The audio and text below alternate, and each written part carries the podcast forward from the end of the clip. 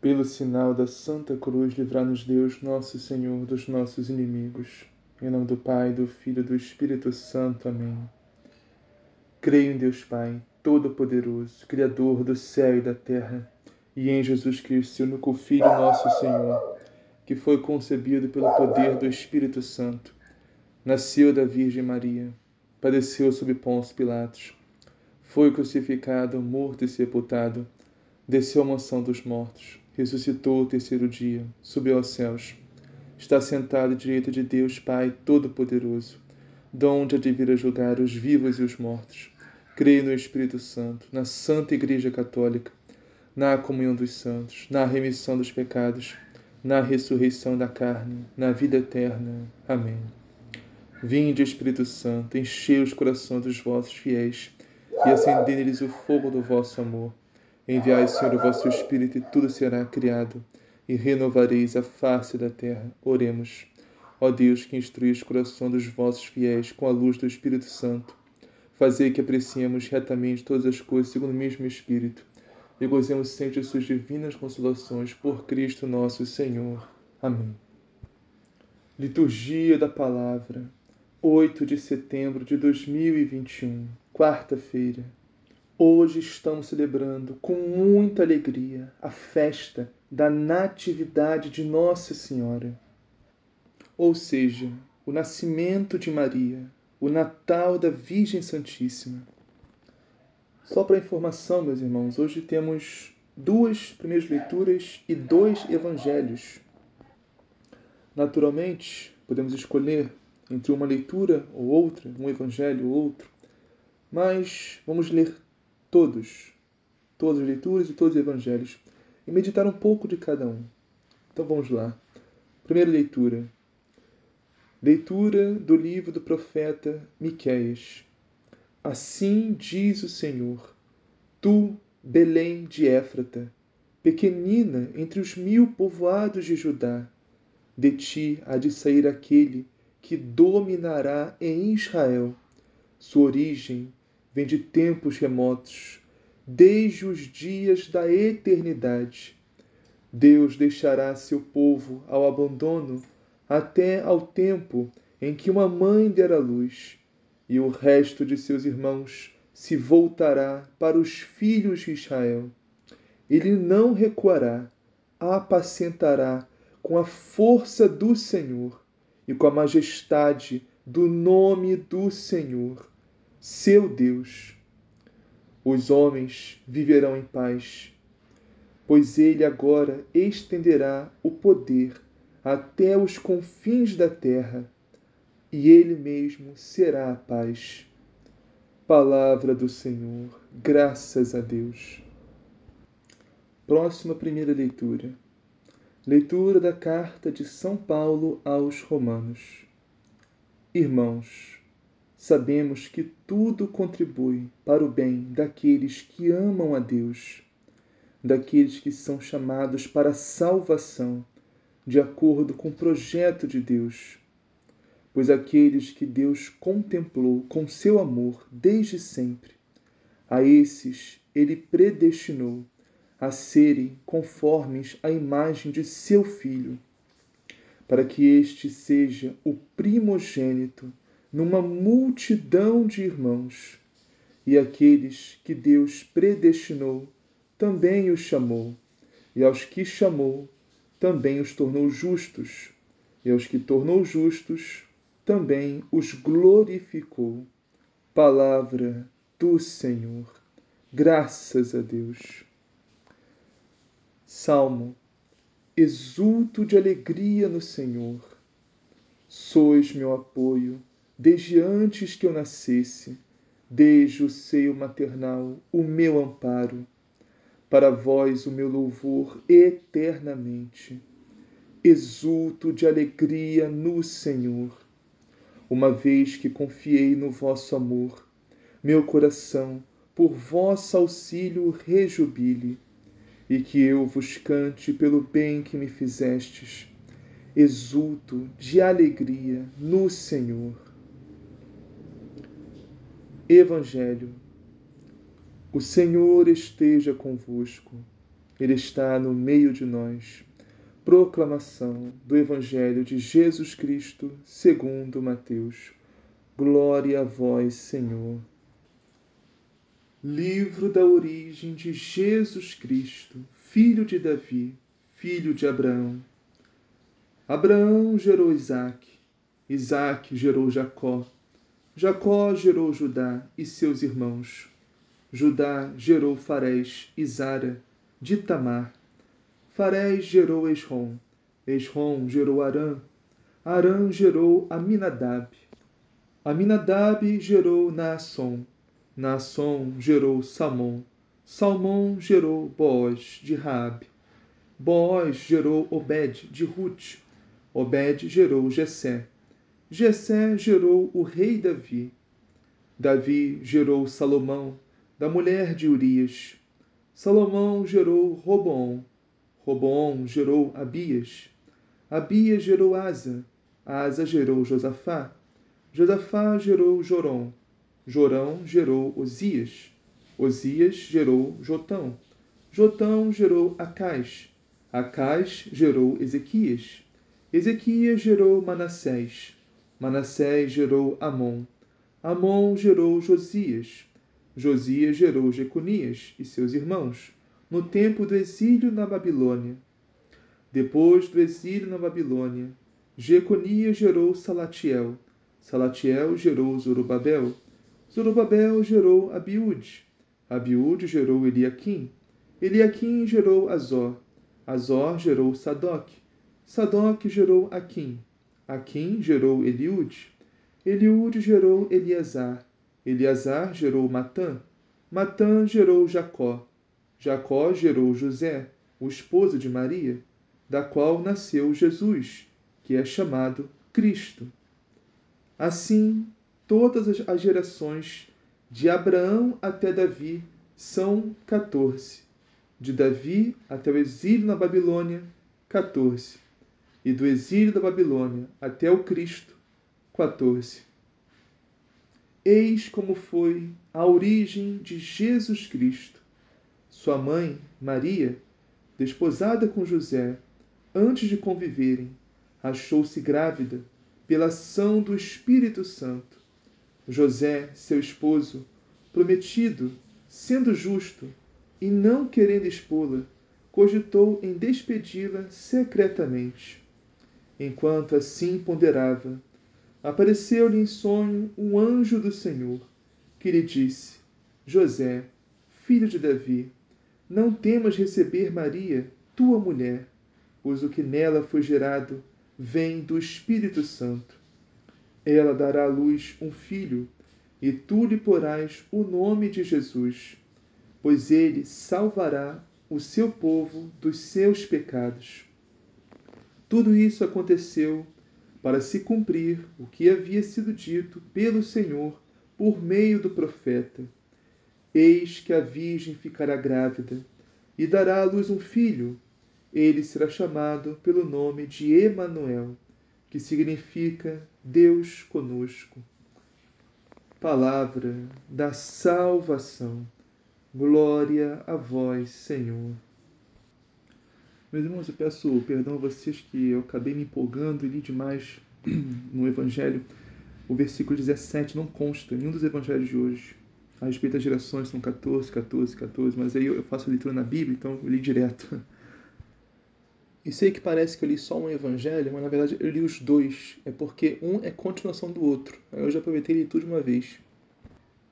Então, sem mais delongas, vamos à meditação de hoje, começando em Miqueias e diz assim: Assim diz o Senhor, tu, Belém de Éfrata, pequenina entre os mil povoados de Judá, de ti há de sair aquele que dominará em Israel. Sabemos, meus irmãos, que essa escritura faz uma ótima, excelente analogia em relação a cidades e pessoas. Então, por que Deus escolheu Belém, entre os mil povoados que existiam em Judá. Pelo mesmo motivo que Deus escolheu Moisés para liderar o seu povo no Antigo Testamento. Porque Judá era Belém, né, povoado de Judá, era o mais pequenino entre todos os povoados de Judá. E Moisés, segundo a palavra de Deus, era o homem mais humilde em toda a terra. Ou seja, o homem mais pequenino entre todos os habitantes da terra naquela época. E esse é o caminho que o Senhor escolheu para vir até nós, meus irmãos, o caminho da humildade, o caminho da pequenez. E ele prova isso em Jesus Cristo.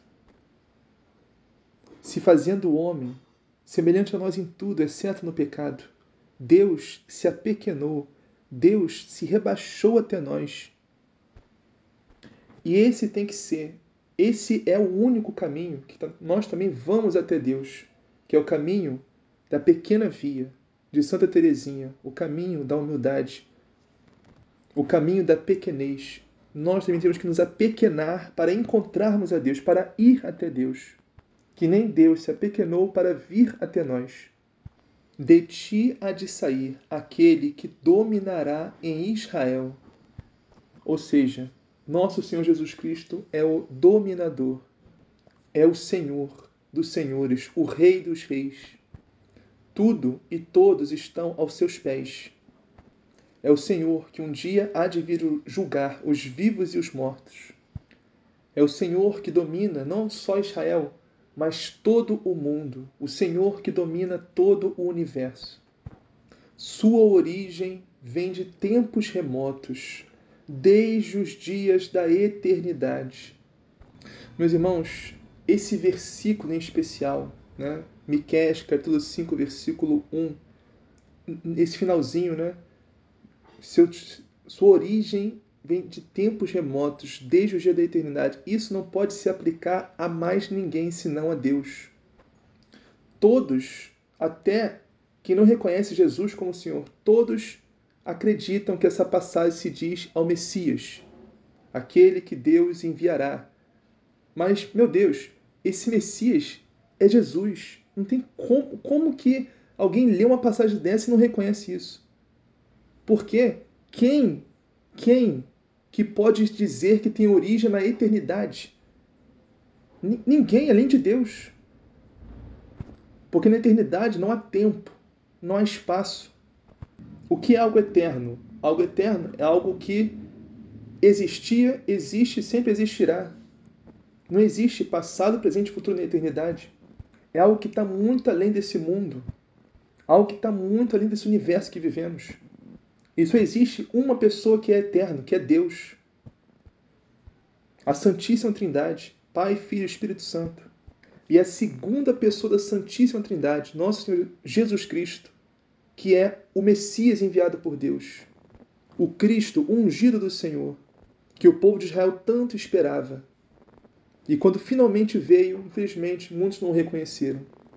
Resumindo, em suma, esse Messias que está sendo anunciado aqui nessa passagem de Miqueias, ele simplesmente já existia e existe desde antes da criação do universo.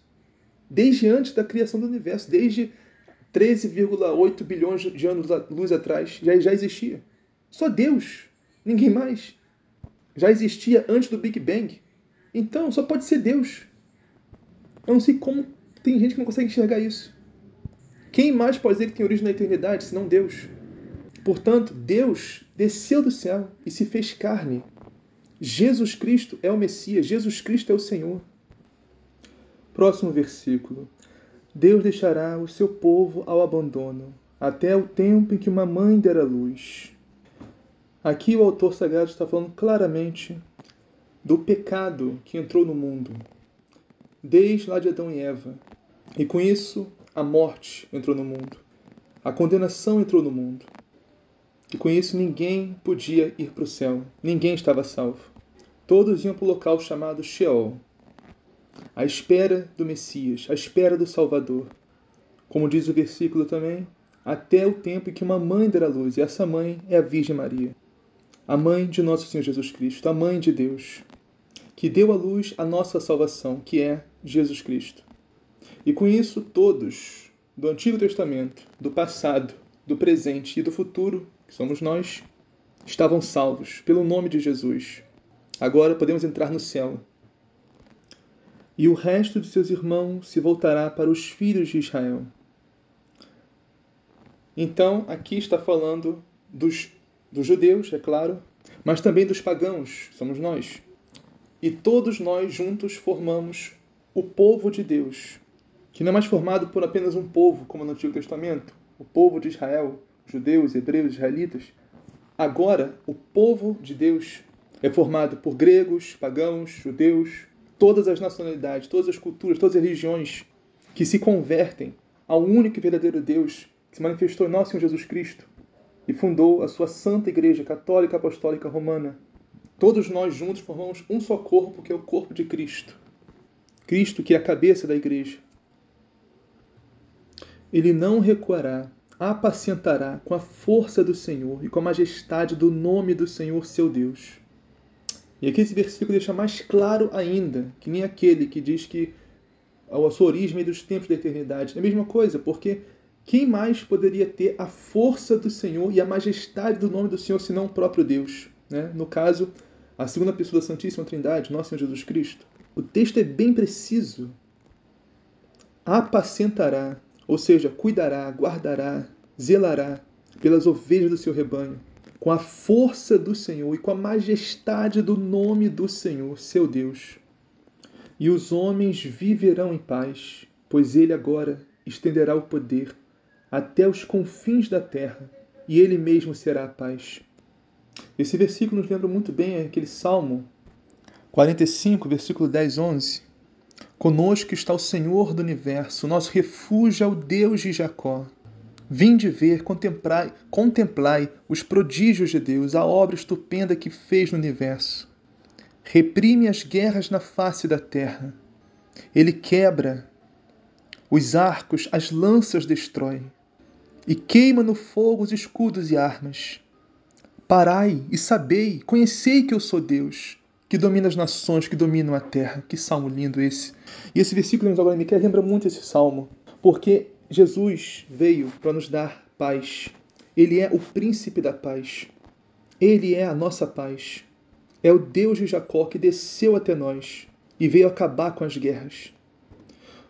Porque se os homens reconhecessem isso, se os homens enxergassem que o Rei dos Reis, o Senhor dos Senhores, o Deus do universo, veio até nós, se encarnou e mansamente, humildemente, morreu numa cruz por nós, pela nossa salvação. Se os homens enxergassem isso, eu não ia, mais ficar se matando um ao outro por causa de poder, de terra, de seja lá o que for. Mas infelizmente os homens que buscam poder e glória mundana não enxergam isso. Pois, como diz São Paulo, se enxergassem isso, não teriam crucificado o Senhor da glória. Antes de finalizarmos essa primeira leitura e passarmos para a próxima primeira leitura, vamos voltar rapidinho no versículo 2, né? Hoje estamos celebrando a grande festa de Nossa Senhora, da Natividade de Nossa Senhora, ou seja, o nascimento de Maria. É como se fosse o aniversário, o aniversário da Virgem Santíssima.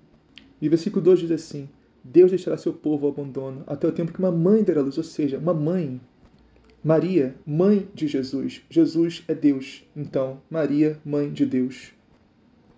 Isso tem que ficar muito claro mesmo quando nós somos católicos. Porque há muitas falsas doutrinas por aí, pensamentos errados, ensinamentos errados, fábulas e doutrinas falsas que nos levam ao erro. Se não estivermos fundamentados na verdadeira fé, na, na verdadeira fé cristã, na fé católica. E olha que ser mãe de Deus não é pouca coisa não, hein, meus irmãos.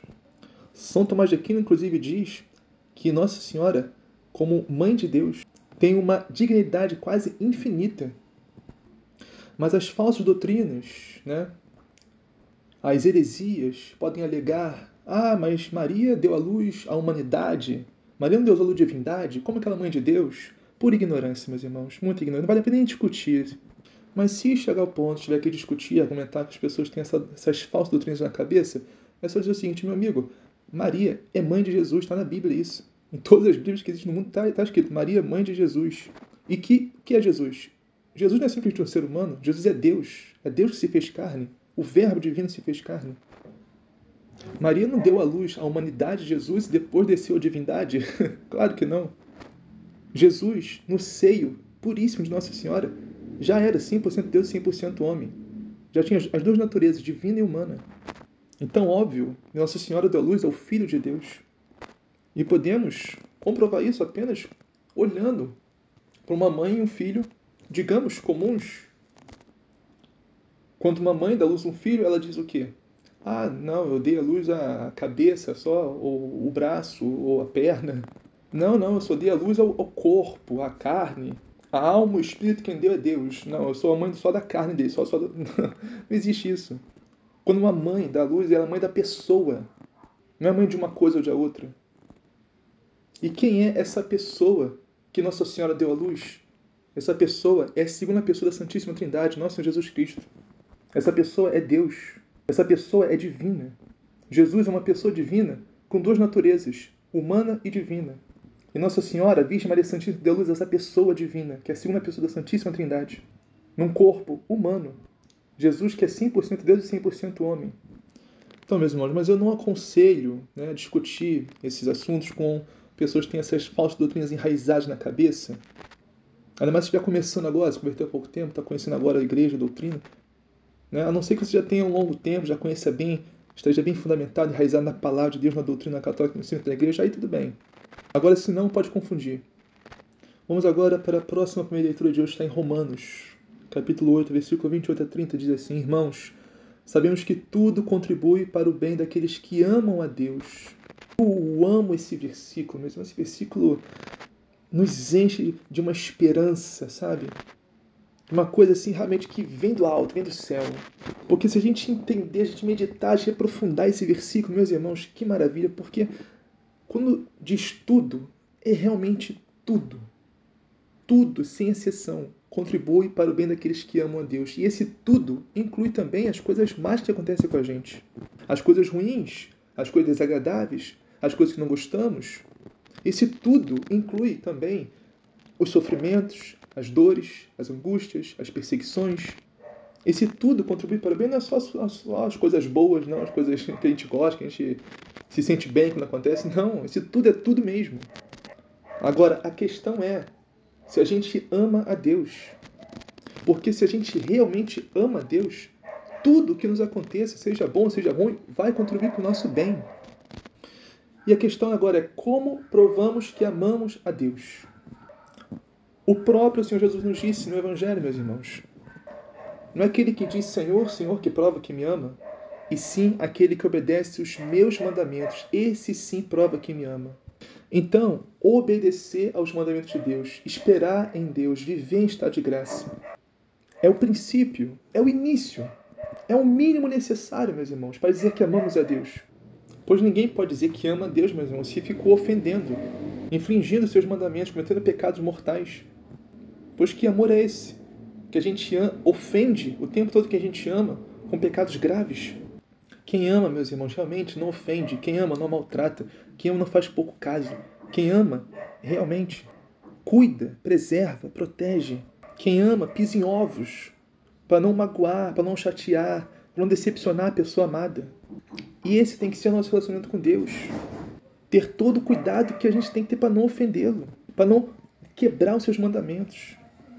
E se nós procedermos dessa forma, se nós realmente amarmos a Deus, esperarmos no Senhor, tudo, absolutamente todas as coisas que nos acontecerem, tanto boas como ruins, tanto, tanto o bem quanto o mal, tanto as alegrias quanto os sofrimentos, tudo isso vai contribuir para o nosso bem.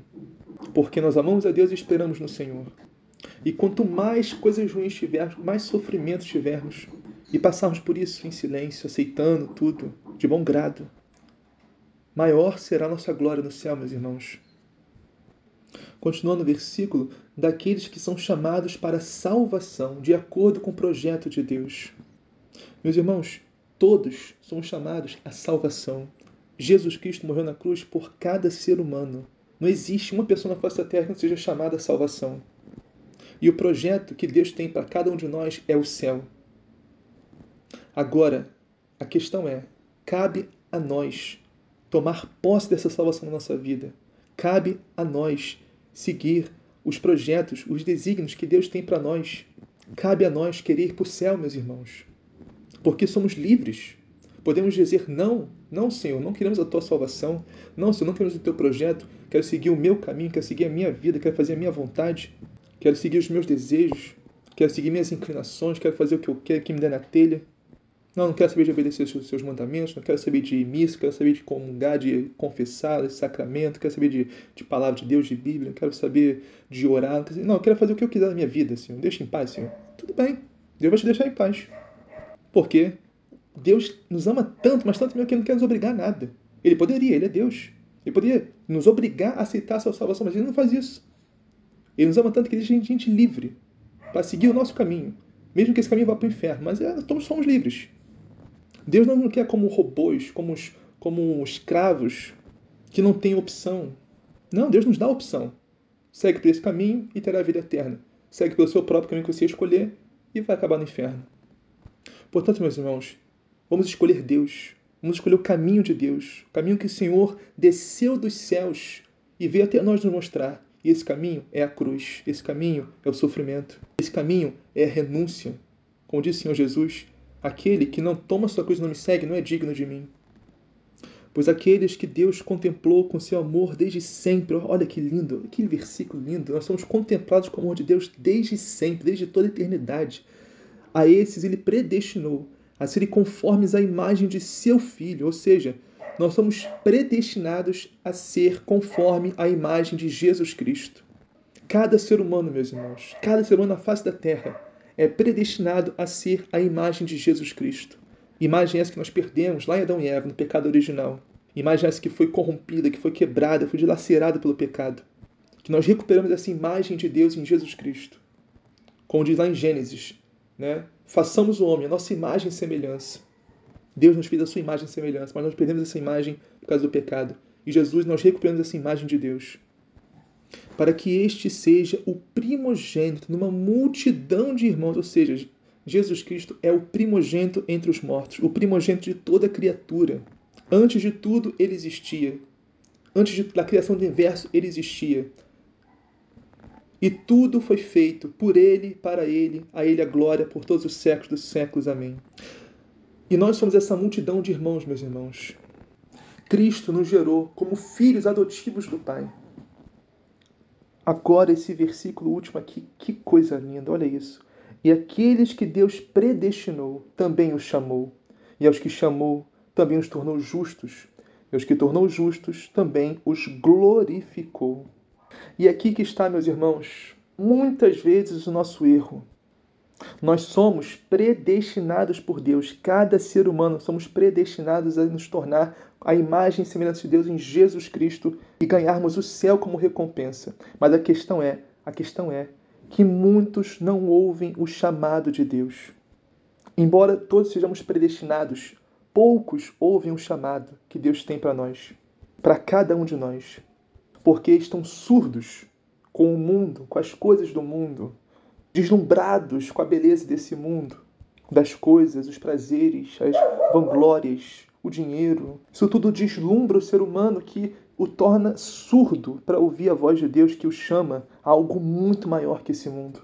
Algo sem comparação alguma com esse mundo, que é o céu, meus irmãos.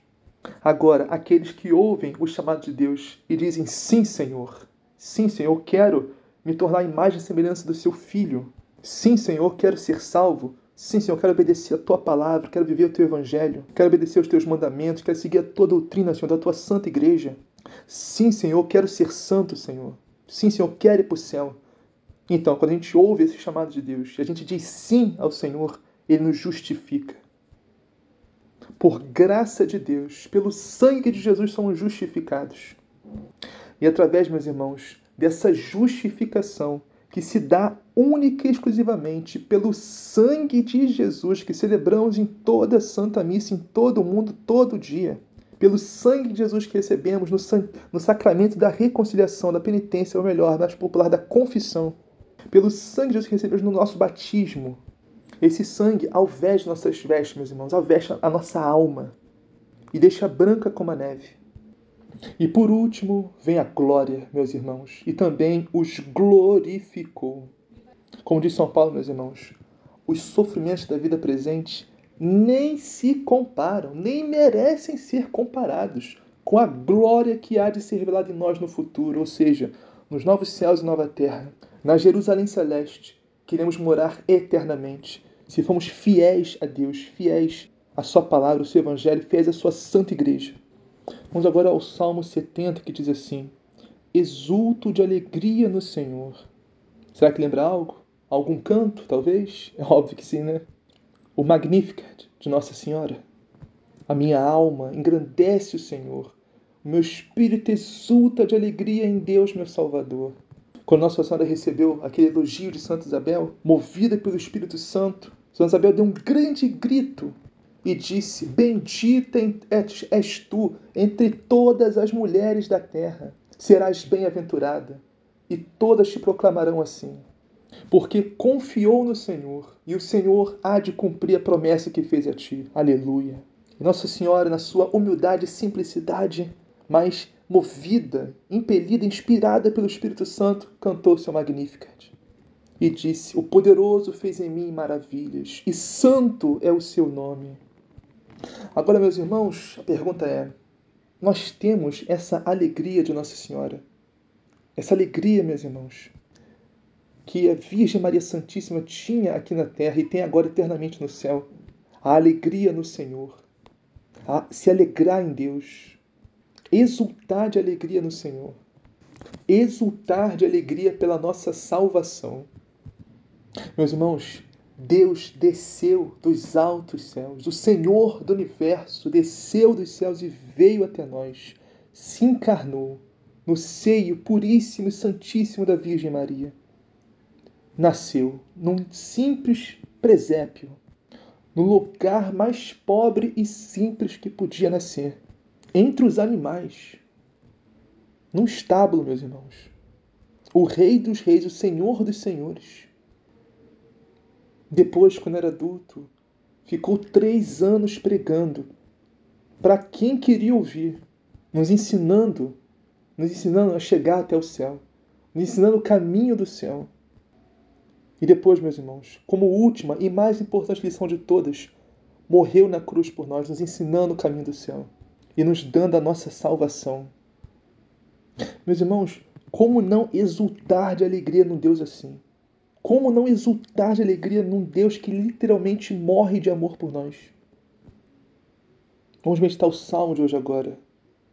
Sois meu apoio desde antes que eu nascesse, desde o seio maternal o meu amparo. Para vós o meu louvor é eternamente. Meus irmãos, esse salmo se aplica perfeitamente a Nossa Senhora. Primeiramente, é óbvio que esse salmo fala de Jesus, mas se aplica perfeitamente a Nossa Senhora, meus irmãos. Porque Maria é obra-prima de Deus, a maior de todas as criações. Porque não podemos falar isso de Jesus, Jesus é a maior das criações de Deus, porque Jesus não foi criado, foi gerado. Jesus não é uma criatura, é o Deus Criador.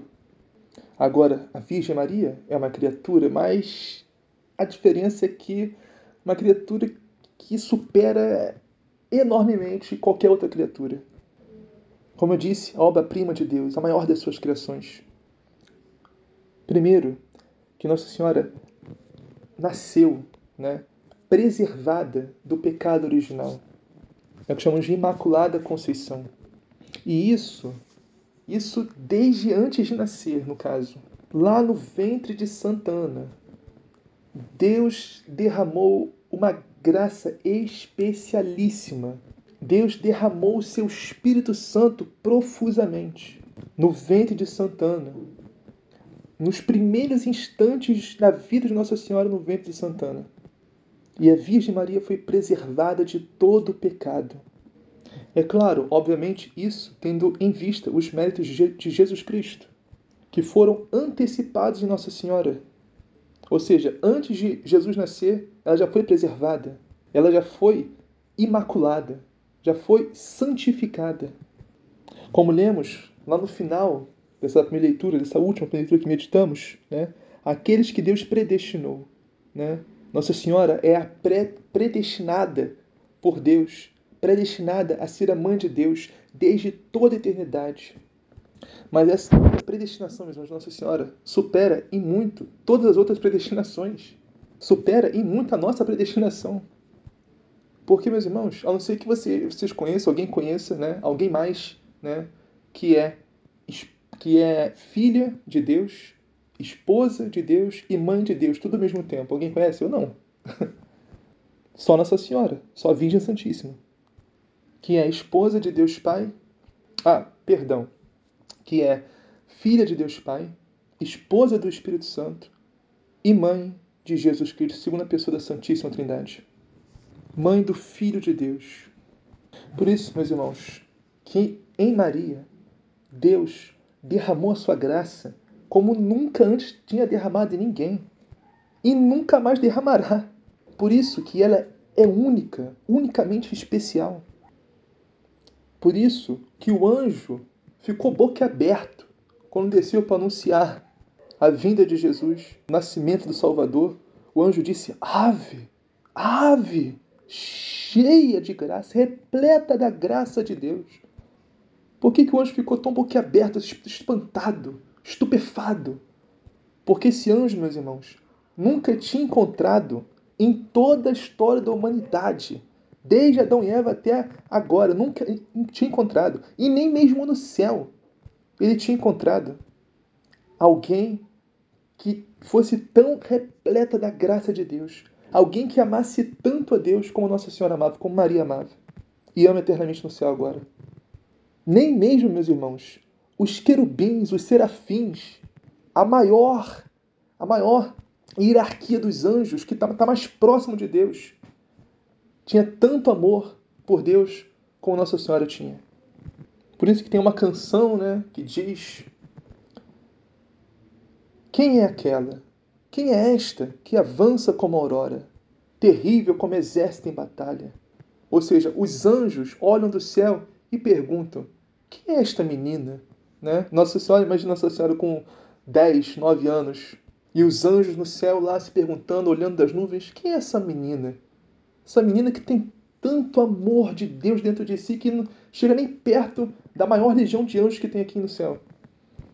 Porque dizem, meus irmãos, que essa imaculada conceição de Nossa Senhora, esse derramamento de graça do Espírito Santo em Nossa Senhora, desde o ventre materno, era um segredo que Deus não contou a ninguém, nem mesmo aos anjos. Nem mesmo Satanás e os demônios sabiam disso. Nem mesmo o diabo sabia disso. Por isso que ele tem tanta raiva de Nossa Senhora, que ele nunca pôs as suas garras sujas nojentas nela. Porque Nossa Senhora não foi só imaculada no seu nascimento, né? Ela viveu a sua vida toda assim, a vida toda. Né? Diz a Sagrada Tradição que ela morreu lá com 60 anos, por aí. Mas ela viveu pura, sem pecado, sem mancha alguma. E foi assunta aos céus. Né? E agora está à direita do seu Filho Jesus, governando o céu, junto dele. Como diz o Salmo, à sua direita está a rainha, com veste esplendente de ouro de Ofir. Esta rainha, Nossa Senhora, está à direita do Rei, que é Nosso Senhor Jesus Cristo. Só voltar rapidinho aqui, meus irmãos, que eu falei a morte de Nossa Senhora, mas essa morte é muito polêmica, né? Porque dizem que ela não morreu. Na verdade, eu também acho que ela não morreu, que ela é sem pecado. Mas eu falei morte por falar mesmo. É porque, na verdade, nem a igreja decidiu nada a respeito sobre isso ainda, né? Se Nossa Senhora morreu ou não morreu. Então, que, que quiser acreditar, tá valendo. Agora, temos que saber que ela foi assunta aos céus. Isso é dogma de fé. Temos que ter certeza disso. Como diz o próximo salmo, uma vez que confiei no vosso amor, meu coração por vosso auxílio rejubile, e que eu vos cante pelo bem que me fizeste. Que salmo lindo, meus irmãos. Mais uma vez se aplicando perfeitamente a Nossa Senhora, aquela que acreditou, aquela que confiou no amor de Deus. Diz, meus irmãos, a sagrada tradição que a Virgem Maria, Nossa Senhora, tinha tanto, mas tanto amor por Deus, era tão devota, tão piedosa, que o sonho da vida dela era ser a, a ama, ou seja, ser a babá, ser a cuidadora, né? da mãe do Senhor, da mãe do Messias, da mãe do escolhido, da mãe daquele que seria né, o rei de Israel, o Salvador enviado por Deus. Ou seja, o sonho de Nossa Senhora era ser a empregada, era ser a escrava daquela que seria a mãe do Senhor. Olha a humildade, meus irmãos de Nossa Senhora. E Deus olhou lá do céu e disse: Sim, Maria, eu sei que você quer ser a, a escrava, quer ser a empregada da mãe do Senhor, mas isso não vai ser, não. Você vai ser a mãe do Senhor. Você será a mãe de Deus, a mãe do meu filho amado. Por isso que ela canta o seu Magnificat. Porque olhou a humildade da sua serva, olhou a pequenez da sua serva. Vamos agora meditar o Evangelho de hoje, meus irmãos. Começando assim, livro da origem de Jesus Cristo, filho de Davi, filho de Abraão. Poderíamos completar aqui, filho da Virgem Maria, filho de Deus. Mas, obviamente, meus irmãos, esse filho de Davi, filho de Abraão, tem toda uma história, toda uma, uma cultura, né? Tem a profecia também que diz né, que o Messias, o Salvador, o Cristo, né, seria filho de Davi. E todo o povo sabia também né, que esse Cristo, esse Messias, viria de Israel e nasceria em Belém. Portanto, filho de Abraão. Filho de Abraão significa israelita, hebreu, judeu. Por isso, né, o autor sagrado, São Mateus, quer deixar claro isso, que Jesus né, é israelita, é judeu, é filho de Abraão. E ele também é o filho de Davi, ou seja, a descendência de Davi, ele é a realeza. Ele veio cumprir a profecia que Jesus é o Cristo, Jesus é o Messias, o enviado de Deus, o ungido do Senhor. Continuando, Abraão gerou Isaac, Isaac gerou Jacó, Jacó, e aí gerou Judá e seus irmãos. Aqui, né, a descendência de Jesus Cristo. Meus irmãos, é muito importante saber de onde a gente veio, muito importante, a gente conhecer os nossos antepassados, nossos ancestrais, nossa descendência. Porque diz, né, um provérbio, que eu não lembro nem de onde vem, que, que diz assim: aquele que não sabe de onde veio, não sabe para onde vai. Ou seja, se nós não conhecemos a nossa origem, como podemos descobrir para onde vamos? Por isso, meus irmãos, temos que conhecer a palavra de Deus, conhecer as Sagradas Escrituras, ler o Antigo Testamento, a história do povo de Israel. Porque o povo de Israel são os nossos antepassados também, são nossos ancestrais também. Estou dizendo aqui que nós somos judeus, todo mundo é judeu, não, não é isso, mas em Jesus Cristo não existe mais isso de grego, judeu, todos nós somos um só povo. Então, o povo de Israel é o nosso povo também. Porque Cristo unificou tudo num só povo. E esse povo é a Santa Igreja, Católica Apostólica Romana. E nessa igreja há judeus convertidos, há gregos convertidos, há pagãos convertidos, há pessoas de todas as nacionalidades, todas as culturas, línguas, religiões que se convertem ao único e verdadeiro Deus e à sua única Santa Igreja. Mas a princípio, primeiramente, o povo escolhido, o povo de Deus, o povo primogênito era o povo de Israel. Por isso temos que ter muito carinho pelos judeus, mas muito carinho pelo povo de Israel. E orar sempre pela conversão de todos eles. Então, continuando aqui, Abraão gerou Isaac, Isaac gerou Jacó, aqui, né? Que diz uma referência que é muito comum no Antigo Testamento: o Deus de Abraão, Deus de Isaac, Deus de Jacó. E o próprio Senhor diz: Esse será o meu nome, agora e para todo sempre. Eu sou o Deus de Abraão, o Deus de Isaac o Deus de Jacó. Tem até uma polêmica no, no Novo Testamento, né, no, no, no, Evangelho, a respeito daquela história que os saduceus inventaram para tentar ludibriar Jesus, né, como se fosse possível isso. Aquela mulher que tinha sete maridos e sete morreram. Aí quem será a esposa? Quem será a esposa dele no céu? Quer dizer, né, o esposo, né, o marido dela no céu. E esse povo, né, os saduceus não acreditavam na ressurreição. Não acreditavam. Eles achavam que só existia essa vida aqui, só existia isso aqui, né? Acabou isso aqui, acabou tudo. Felizmente, muita gente ainda tem esse pensamento dos saduceus hoje em dia. Muitos não acreditam no céu, no inferno, na vida eterna. Por isso, né, como diz São Paulo, comamos e bebamos, porque amanhã vamos morrer e tudo vai acabar.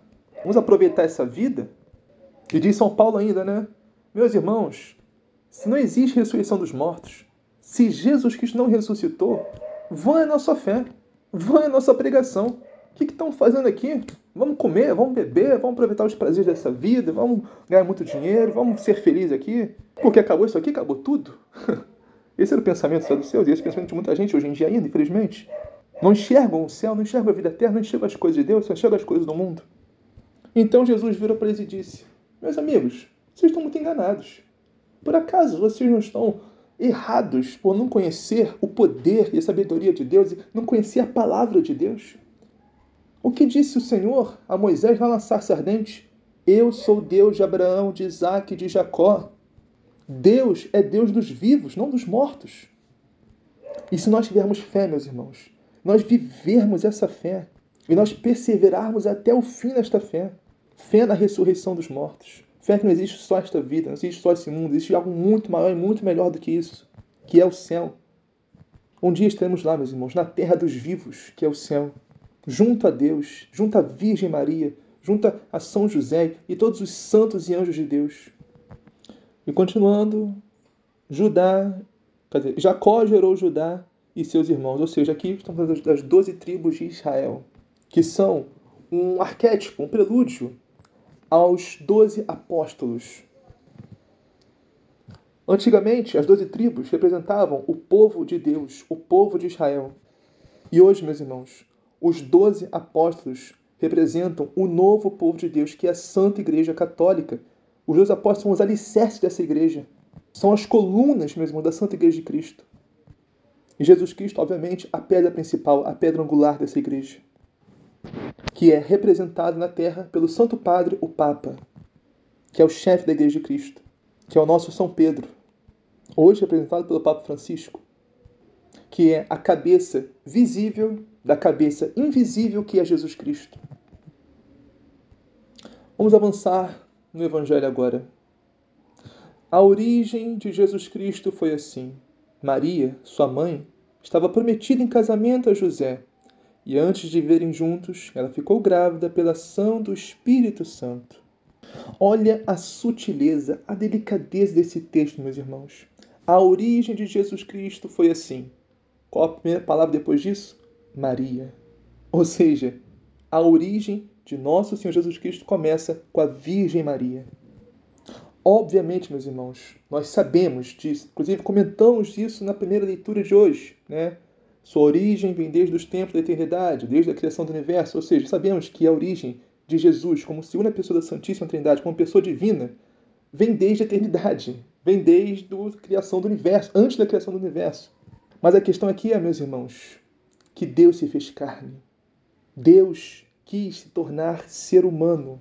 Em Jesus Cristo, 100% Deus e 100% homem, Deus quis entrar na história da humanidade Deus quis habitar no tempo e no espaço, na pessoa de Jesus Cristo.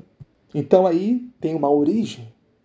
A origem de Deus no tempo e no espaço. A origem de Deus fora da eternidade. E essa origem é começa com a Virgem Maria. Deus é Deus, meus irmãos. Ele poderia vir, vir até nós da forma que ele quisesse. Ele poderia vir numa nave espacial, Poderia vir nascendo de uma árvore, né? que nem um fruto, nem uma fruta. Poderia simplesmente se materializar aqui na frente de todo mundo. Poderia fazer isso, mas ele não quis fazer isso.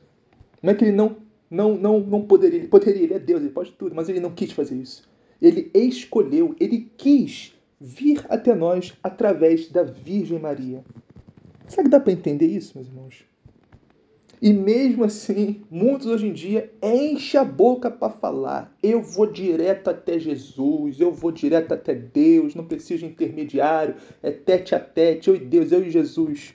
Mas isso não foi o procedimento de Jesus. Jesus não veio até nós diretamente. Ele poderia, mas não veio, não fez. Ele veio até nós através da Virgem Maria. Vou repetir isso quantas vezes for necessário. E esse, meus irmãos, é o caminho mais fácil, mais seguro e rápido, meus irmãos, para nós também irmos até Jesus, para nós também irmos até Deus através da Virgem Maria. Porque esse foi o caminho que Deus veio até nós. E esse é o caminho que nós também temos que ir até Ele. Continuando. Sua mãe, Maria, estava prometida em casamento a José. Essa era uma prática muito comum naquela época, meus irmãos. As meninas eram reservadas para casamento, com rapazes da mesma de famílias amigas, né, famílias próximas. Na grande maioria das vezes, esses casamentos, é, o menino e a menina não se dão muito bem, não se conhecem muito bem ainda, não tem muita proximidade, muito menos amor. Mas este casamento em específico, meus irmãos, é uma das raríssimas, raríssimas ocasiões, situações em que os dois se conheciam e já se amavam com amor puro, meus irmãos, um amor casto e um amor lindo. José e Nossa Senhora foram feitos um para o outro. E podemos dizer, sem sombra de dúvida, né? assim como Maria foi predestinada a ser mãe de Deus, São José foi predestinado a ser o esposo da Virgem Maria, aquele que seria o chefe da Sagrada Família, o provedor das necessidades do menino Deus. Que coisa linda. Continuando. E antes de viverem juntos, ela ficou grávida pela ação do Espírito Santo. Aqui, meus irmãos, outra prática muito comum daquela época, né? Quando o... tinha um casamento arranjado, né? Os noivos, né, não ficavam juntos, não moravam juntos antes do casamento. Algo que, infelizmente, está se perdendo muito hoje em dia. Essa prática deveria retornar. Os noivos só moravam juntos após o casamento. Olha que lindo. E esse, meus irmãos, é o certo, né? Mas infelizmente não é o que vemos hoje em dia. Hoje em dia não precisa nem estar noivo e já estão morando juntos. Um absurdo isso, meus irmãos. Mas vamos lá, outra hora a gente fala sobre isso. Então, ela ficou grávida pela ação do Espírito Santo. Aqui mesmo, o doutor Sagrado quer deixar claro, claríssimo, cristalino, que não houve relação sexual entre Nossa Senhora e São José. Jesus é um milagre. O único esposo que Nossa Senhora conheceu intimamente, no sentido bíblico, é o Espírito Santo.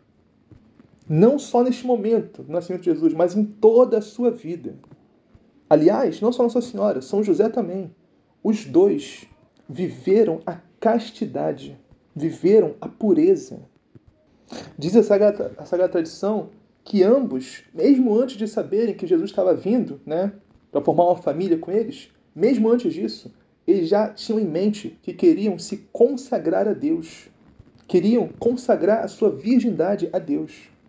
Eles iam ter um chamado casamento josefino, ou seja, sem relação sexual. E a vinda de Jesus, meus irmãos, não mudou nada disso. Porque Nossa Senhora, ela foi virgem antes de Jesus nascer, e virgem durante o nascimento de Jesus, e virgem após o nascimento de Jesus. Nossa Senhora tem a virgindade perpétua.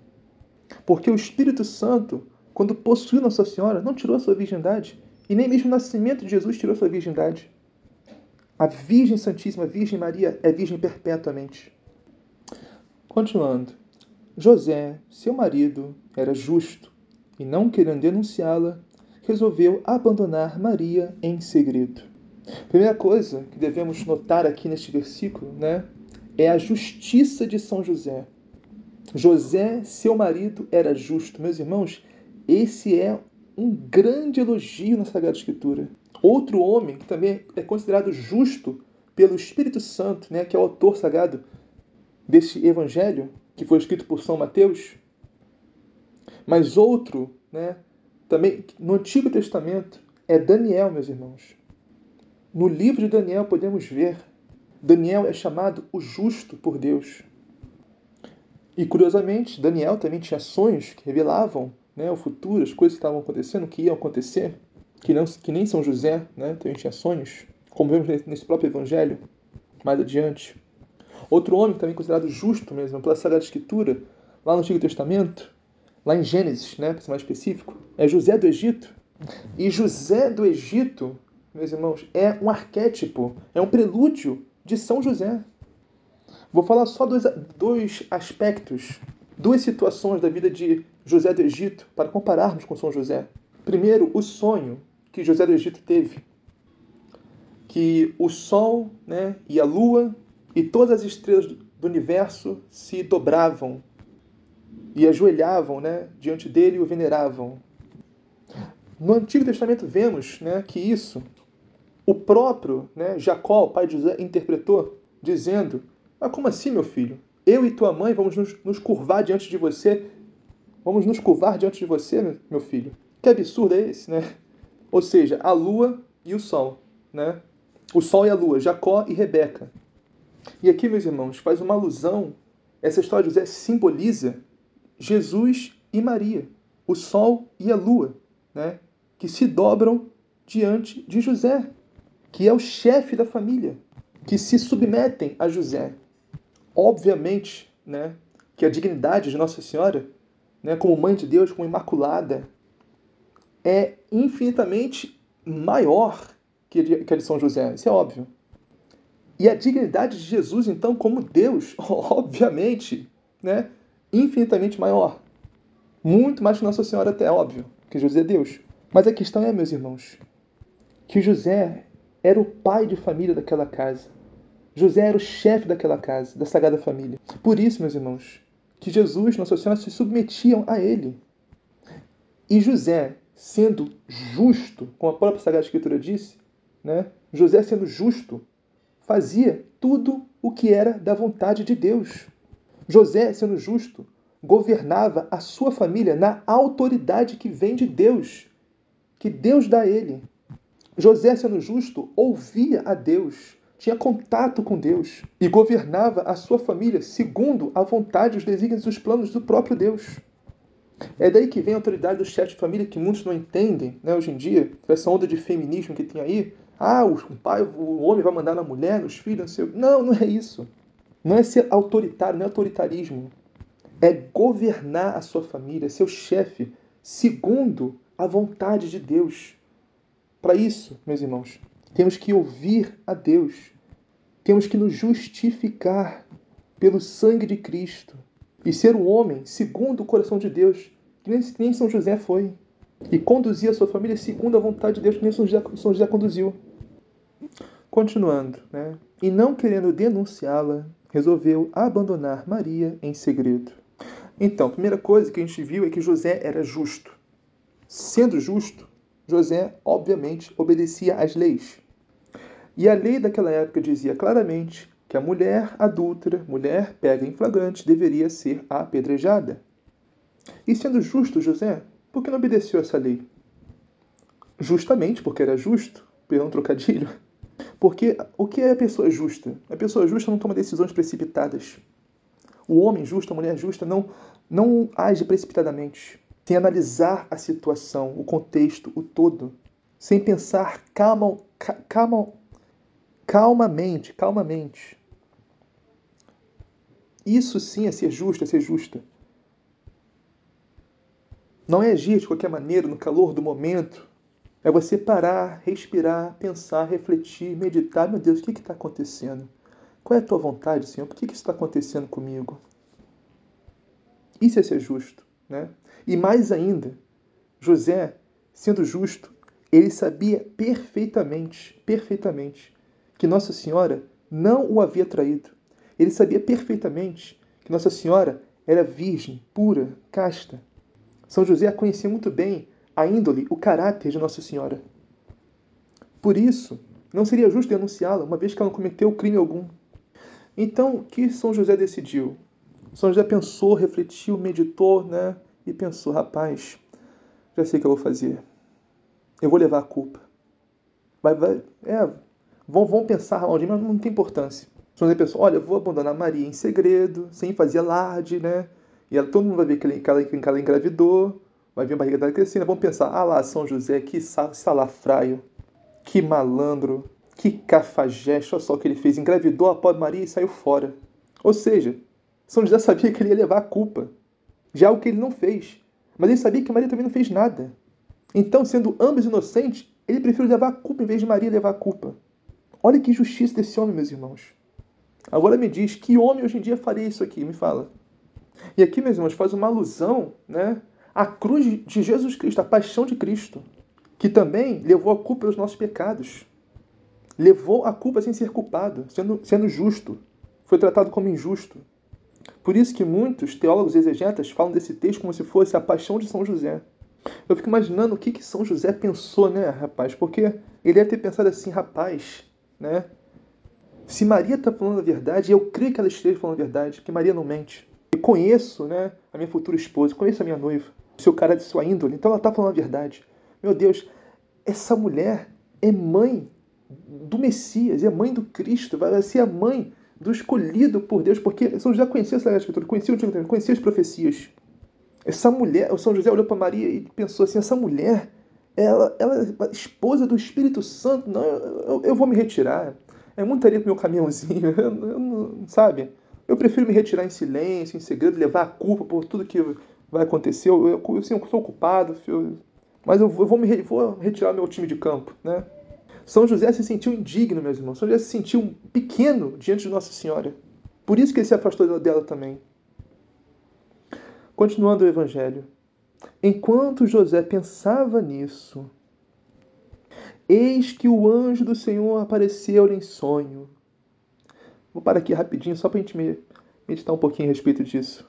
Meus irmãos, todos nós combinamos que esta é, sem dúvida alguma, a situação mais difícil, delicada, problemática. De, é, é um momento de maior sofrimento, maior aflição, maior angústia que São José já teve em toda a sua vida.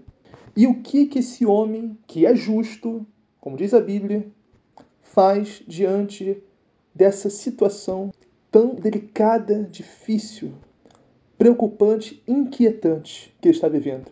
Ele dorme. São José dorme. Meus irmãos, porque ele é justo. E sendo justo, ele sabe que o que não está nas suas mãos está nas mãos de Deus. Eu vou dormir e meu Deus vai resolver. Não adianta eu ficar acordado, não vai resolver nada ficar sem dormir. Eu vou dormir o sono dos justos. e o meu Deus vai agir, porque meu Deus não dorme. Meu Deus não dorme. Não dorme aquele que te guarda e te vigia. Ele é o guarda de Israel, como diz o Salmo 121. E quantos de nós, meus irmãos, eu fico pensando às vezes, temos problemas para dormir, né? Por causa de problema com a família, problema no trabalho, problema com dívida, com conta. Um milhão de problemas, problema com tudo e com todos. Isso nos tira o sono.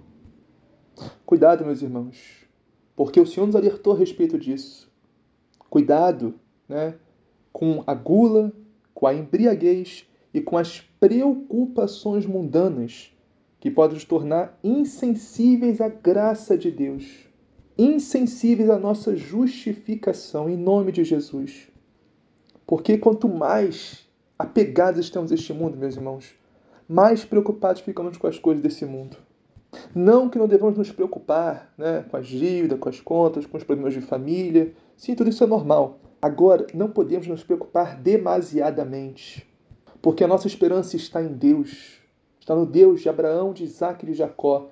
Esse Deus que se fez carne, que é Jesus Cristo. Nossa esperança está no céu, na vida eterna, na ressurreição dos mortos. Não está nesta vida, neste mundo. Não está na nossa família, nosso trabalho, nosso dinheiro, nossa falta de dinheiro. Não está na nossa faculdade, nossos estudos. Não está na nossa mulher, nosso esposo, nossos filhos. Nossa esperança está em Deus, está em Jesus Cristo.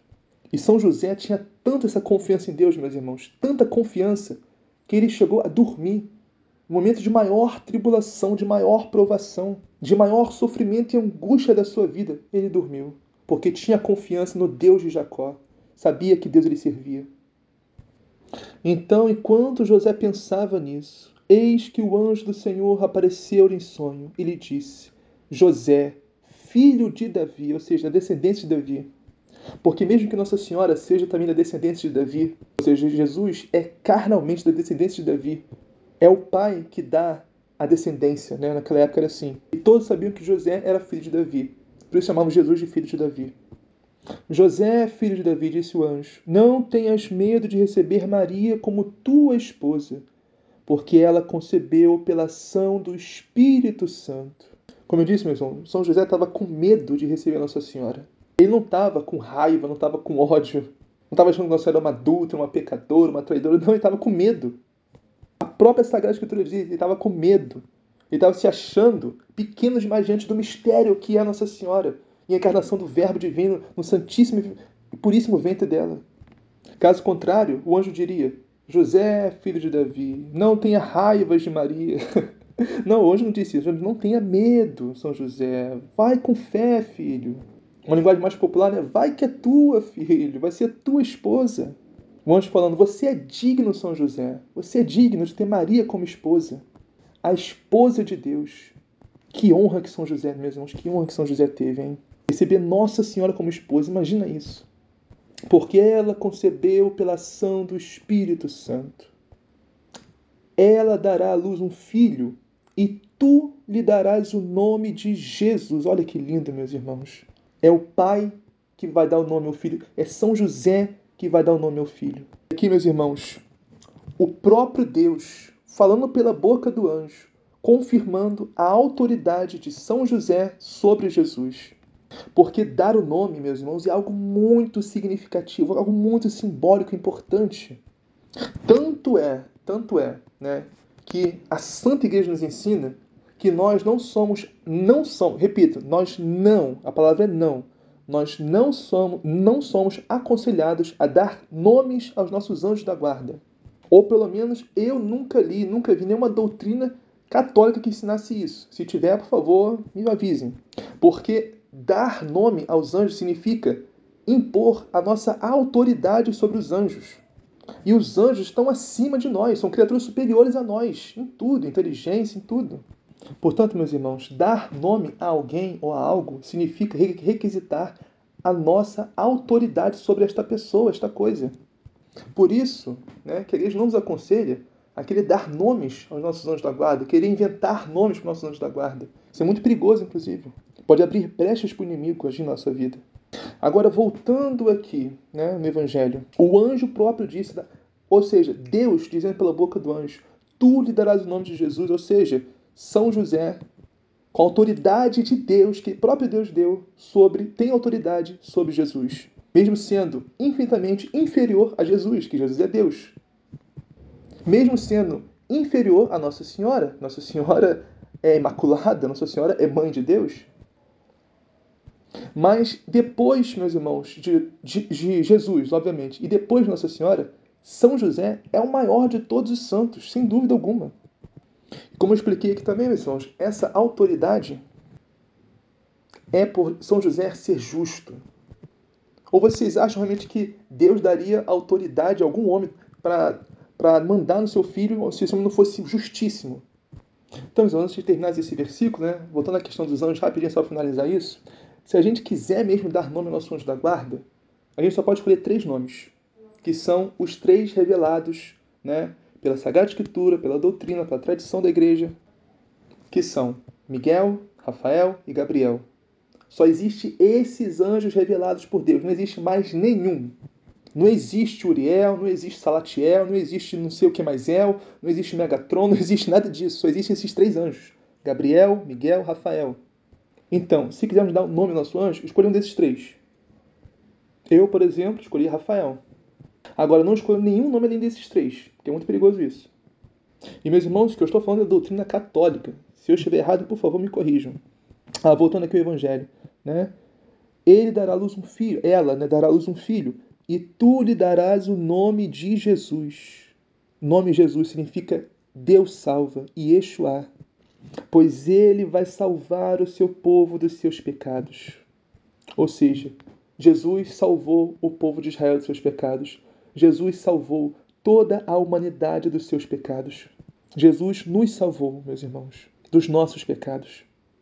Portanto, só fica no pecado hoje quem quer, ou quem não conhece Jesus. Porque Jesus já pagou pelos nossos pecados. Agora cabe a nós tomar posse dessa salvação em nossa vida. Aleluia. Tudo isso aconteceu para se cumprir o que o Senhor havia dito pelo profeta. Ou seja, Jesus é o cumprimento das Escrituras. Jesus é o cumprimento do Antigo Testamento. O Novo Testamento, no caso, né? o cumprimento do Antigo Testamento. E Jesus veio para cumprir tudo. Jesus não veio acabar com a lei. Jesus não veio é, desprezar os profetas. Não, Jesus veio para cumprir, para dar o sentido pleno, dar o sentido completo. Tudo isso aconteceu para se cumprir o que o Senhor havia dito pelo profeta, ou seja, todos os autores sagrados, tanto do Antigo Testamento quanto do Novo Testamento, tem um só autor que é o Espírito Santo, que é o Senhor. E todos os profetas falaram inspirados pelo Espírito Santo, porque a Bíblia não é um livro qualquer. A Bíblia é a palavra de Deus, como diz a Sagrada Escritura. Cada detalhe, cada palavra, cada livro, meus irmãos, de Gênesis até Apocalipse, todos os 73 livros são palavra de Deus. É o Espírito Santo falando conosco. Temos que ter essa fé, meus irmãos. Temos que ter essa fé. Que a Bíblia não é um livro qualquer. Que essa palavra não é uma palavra qualquer. Essa palavra, meus irmãos, é a palavra de Deus e pode mudar a nossa vida se nós abrirmos o coração para ela.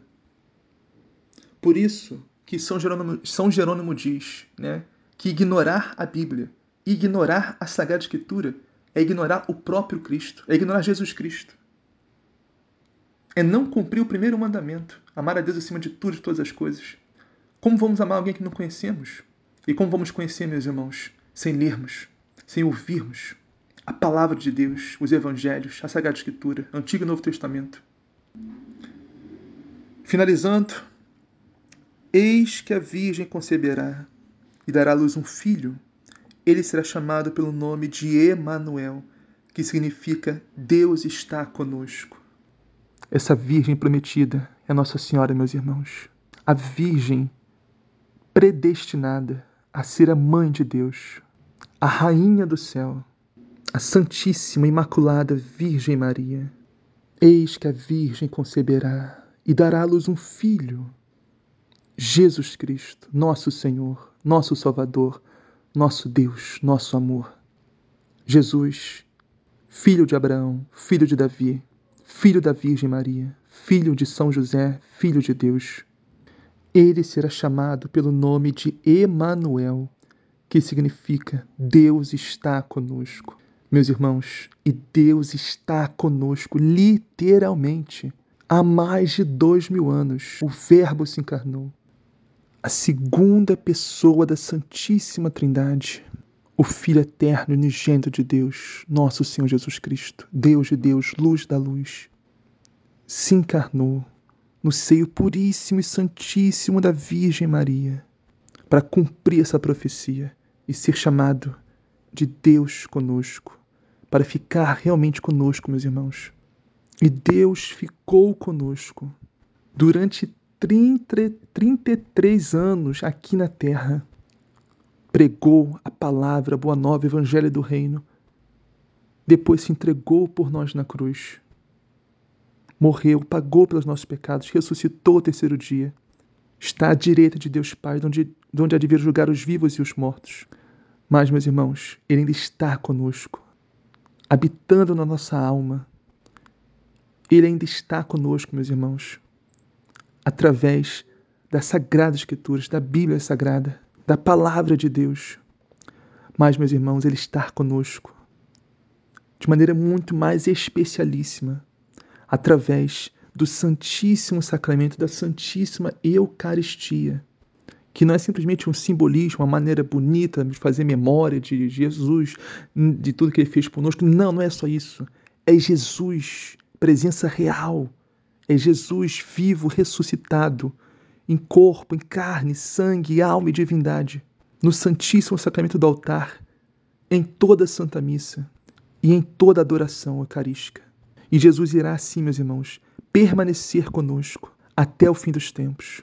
Como ele próprio disse no final do Evangelho de São Mateus: Eis que estou convosco durante todos os tempos, até o fim do mundo. Então, meus irmãos, hoje em dia, só não tem esse Emanuel na sua vida. Só não tem esse Deus conosco. Só não tem Jesus, meus irmãos, quem não quer, ou quem não conhece, ou quem não conhece o abandonou. Quem não lê e medita a palavra de Deus, quem não ora, quem não obedece aos mandamentos, não participa da Santa Missa, não se confessa regularmente, não comunga o Santíssimo Corpo e Sangue de Cristo, quem vive em pecado mortal, está afastado de Deus da sua igreja. Quem vive assim, meus irmãos, não tem esse Deus conosco não está em contato com Jesus, porque infelizmente o abandonou pelas coisas do mundo, por coisas, pessoas, seja o que for, meus irmãos, nada é mais importante que Deus. Nada é mais importante que nossa salvação. Nada é mais importante que podermos ir numa Santa Missa no domingo e comungarmos do Santíssimo Corpo e Sangue de Cristo. Não existe nada mesmo nessa vida, nessa terra, em todo o universo mais importante que isso. Portanto, meus irmãos, vamos orar, orar muito, para que nunca abandonemos nosso Senhor, para que vivamos, meus irmãos, hoje e sempre e por toda a eternidade, esse Deus conosco, unidos a Cristo e a sua Santa Igreja, hoje e sempre, por todos os séculos dos séculos. Amém. Assim seja. Louvado seja nosso Senhor Jesus Cristo, para sempre seja louvado. E a nossa mãe, a Virgem Maria Santíssima. Pai nosso que estás no céu, santificado seja o vosso nome. Venha a nós o vosso reino, seja feita a vossa vontade, assim na terra como no céu. O pão nosso de cada dia nos dá hoje, perdoai as nossas ofensas, assim como nós perdoamos a quem nos tem ofendido. E não os deixeis que a tentação me livrais do mal. Amém. Ave Maria, cheia de graça, Senhor é convosco, bendito sois vós entre as mulheres, bendito é o fruto do vosso ventre, Jesus. Santa Maria, Mãe de Deus, rogai por nós, pecadores, agora e na hora de nossa morte. Amém. Glória ao Pai, ao Filho e ao Espírito Santo, assim como era no princípio, agora e sempre, por todos os séculos dos séculos. Amém.